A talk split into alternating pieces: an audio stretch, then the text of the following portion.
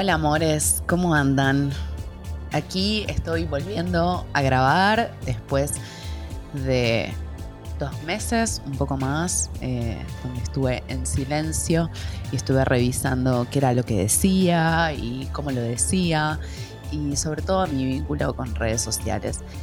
En este tiempo que estuve con muy poco contacto con las redes y, y la tecnología, tuve más tiempo para leer y en ese tiempo de lectura me metí de lleno en un libro que se llama Devenir Animal de David Abram o David Abram para les amigues. Y en este capítulo les quiero contar un poco sobre esto de devenir animal. ¿Por qué devenir animal? Básicamente porque necesitamos reconocer nuestro costado animal, un registro que olvidamos por completo. Y esto de devenir significa básicamente transformarnos lentamente en algo, convertirnos en algo, en este caso en animales. Las personas que hayan estudiado filosofía seguramente vean algún tipo de conexión con la obra de Deleuze y Guattari, dos filósofos de la segunda mitad del siglo XX que podríamos llamar neomarxistas, postmarxistas o, como me gusta decir a mí, y acá se pica, marxistas esotéricos. No me voy a meter ahí porque es terreno complejo, pero sabe que hay algo de eso en esto de devenir animal. Bueno, ¿y cómo se hace? ¿Cómo devenimos animales? No es que los seres humanos somos animales o no somos animales. Bueno, sí somos, pero tendemos a pensarnos como máquinas que funcionan, que se rompen, son eficientes andan mal, y creemos que podemos arreglar fácilmente eso que está fallado, fácilmente y rápidamente. Y antes que me digas que en tu caso no es así, Pensá en lo que sucede cuando aprendemos astrología, ¿no? Creemos que solo por ponerle un nombre a algo ya lo resolvimos. Y algo parecido ocurre cuando, por ejemplo, conocemos a alguien y le pedimos su carta natal y creemos que ya conocemos a esa persona o que ya sabemos cómo es solo porque le pusimos un nombre astrológico es esa misma lógica de las máquinas, pero aplicada a nuestros procesos, al proceso de conocer a alguien y al proceso de conocernos a nosotras mismas. Eh, todo esto en realidad es un gran rechazo a nuestros procesos, Procesos complejos, que tienen sus momentos, sus vueltitas, eh, sus aparentes retrocesos, ¿no? Y siempre hay algo que no, no se termina de mostrar del todo, que es eh, misterioso. Esta visión del humano como una máquina no es algo que nace en el 2022, aunque tal vez por estos años con tanta tecnología lo vimos potenciado. Eh, de hecho, esta idea del humano como una máquina es algo bastante más viejo. De algún modo nace post Casa de Brujas, con la ilustración y el racionalismo, donde la humanidad quedó por un lado y los animales por otro. Los animales quedaron en un lugar inferior. Entonces, todo lo que sea poco respetable será declarado animal. Fíjate que cuando alguien nos trata de un modo violento, decimos, me trató como un animal, ¿no? Y hay un montón de otras frases que dan cuenta de esto. Em, ¿Por qué? Bueno, es solo un ejemplo. Entonces, ¿somos animales o no somos? Y entonces, ¿qué somos? ¿Qué hacemos? Devenimos animales. Y para eso, nada como observar a las niñas.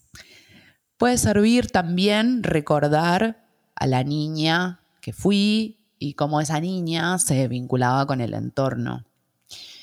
La adulta que soy piensa que ahí están las cosas, y acá estoy yo. Hay una separación. Bueno, ¿y cómo desarmamos eso? La propuesta es sintonizar nuestros sentidos con lo que está ocurriendo alrededor unir nuestros oídos con el trueno y el canto de los pájaros y nuestros ojos con el cielo fundido. Sentir el pulso de este lugar, sentir este cuerpo hecho de agua y roca azotado por el viento, esta carne en la que estamos metidas. Fíjate cómo tuve que recurrir al lenguaje poético para poder explicar qué significa devenir animal. Y eso es porque nuestro lenguaje a mano no puede dar cuenta de la experiencia. Entonces, para devenir animales también necesitamos un nuevo lenguaje que de algún modo genere un vínculo humilde con otros seres terrestres, ya sean arañas, cristales de cuarzo o ramas de un árbol de tilo.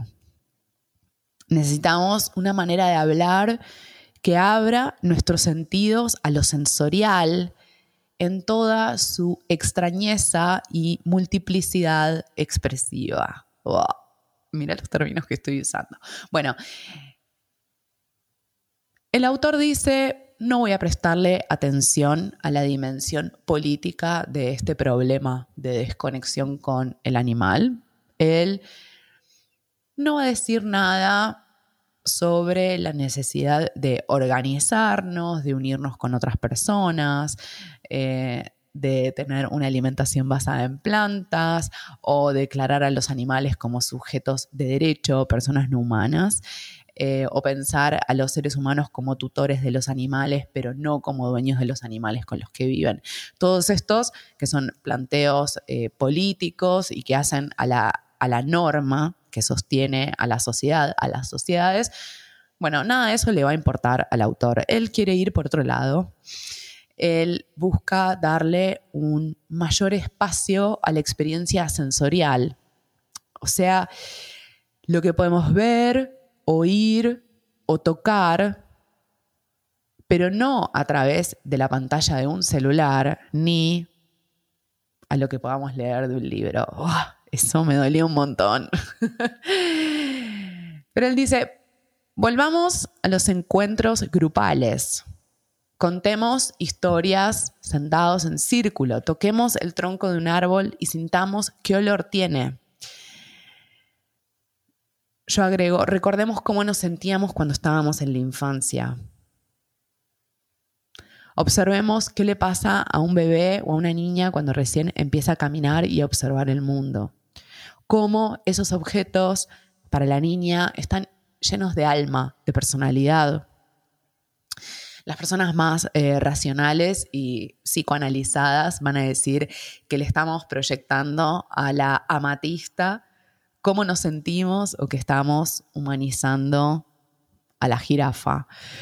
Puede ser, pero también puede ser que esa interacción y ese registro del árbol o de la piedra nos lleve a un terreno desconocido, donde en algún momento se hará evidente que ese otro es un desconocido y que nunca vamos a terminar de conocerlo del todo.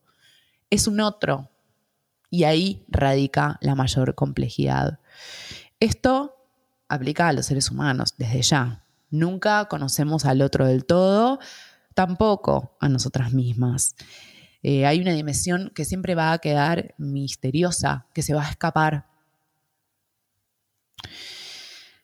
Y pensando en esto de los animales, nos resulta mucho más fácil comunicarnos con gatos y perros que tienen unos cuantos siglos de domesticación y son mamíferos, igual que los humanos, pero no tanto con una mosca, con un pez o con una paloma, ¿no? Porque son especies que están más lejos de la humanidad, de algún modo.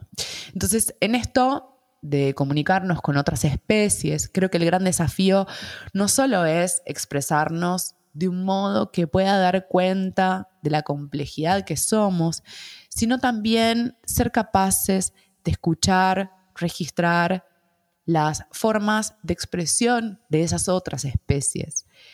Y para eso tal vez necesitemos reeducar o bien deseducar nuestros sentidos, nuestros cuerpos, para que puedan leer las informaciones que llegan en lenguajes diferentes a los que estamos acostumbrados, ¿no? Entonces, preguntas. ¿Qué canto hacen los pájaros después de una tormenta?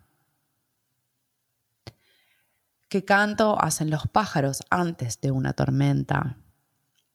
¿Qué sonidos hacen los insectos un día de calor intenso?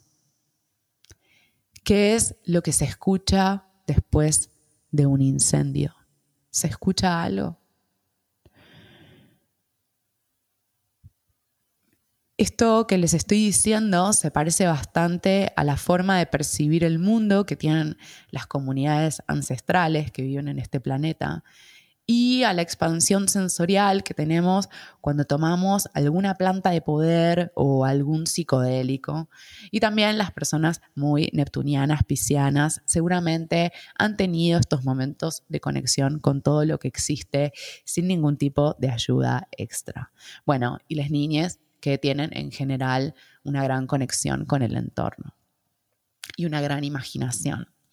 Entonces, observemos cómo nuestra cultura también, además de pensar mal de los animales, también tiende a pensar que la imaginación es solo un refugio ante un mundo cruel. Pero yo creo que hay mucho más. Yo creo que la imaginación está todo, porque ahí podemos crear justamente otros mundos y esos otros mundos se crean a partir de lo que estamos viendo y tocando, lo que está a nuestro alrededor. Y esta es una de las propuestas centrales del autor, el registro sensorial también como un disparador de nuevas posibilidades.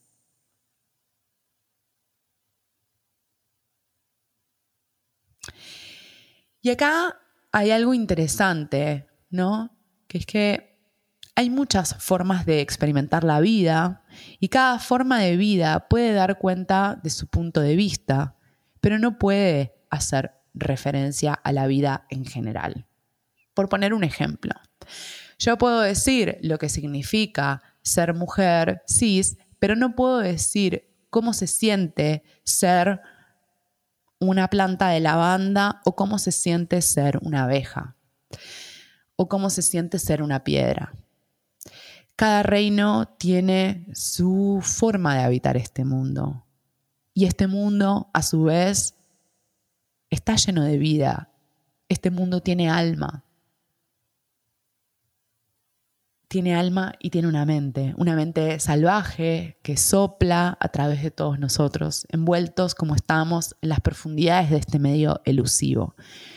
Sin embargo, aunque es nuestro elemento común, cada uno lo experimenta de un modo diferente. Entonces, nadie puede saber cómo el gran misterio de esta existencia se le revela al otro. Simplemente podemos dar cuenta de las experiencias que cada una tiene. Si crees que este capítulo es muy Júpiter en Pisces y Nodo Norte en Tauro, estás en lo cierto. Gracias por haber llegado hasta acá, por compartir este podcast en tus redes sociales y con tu gente querida.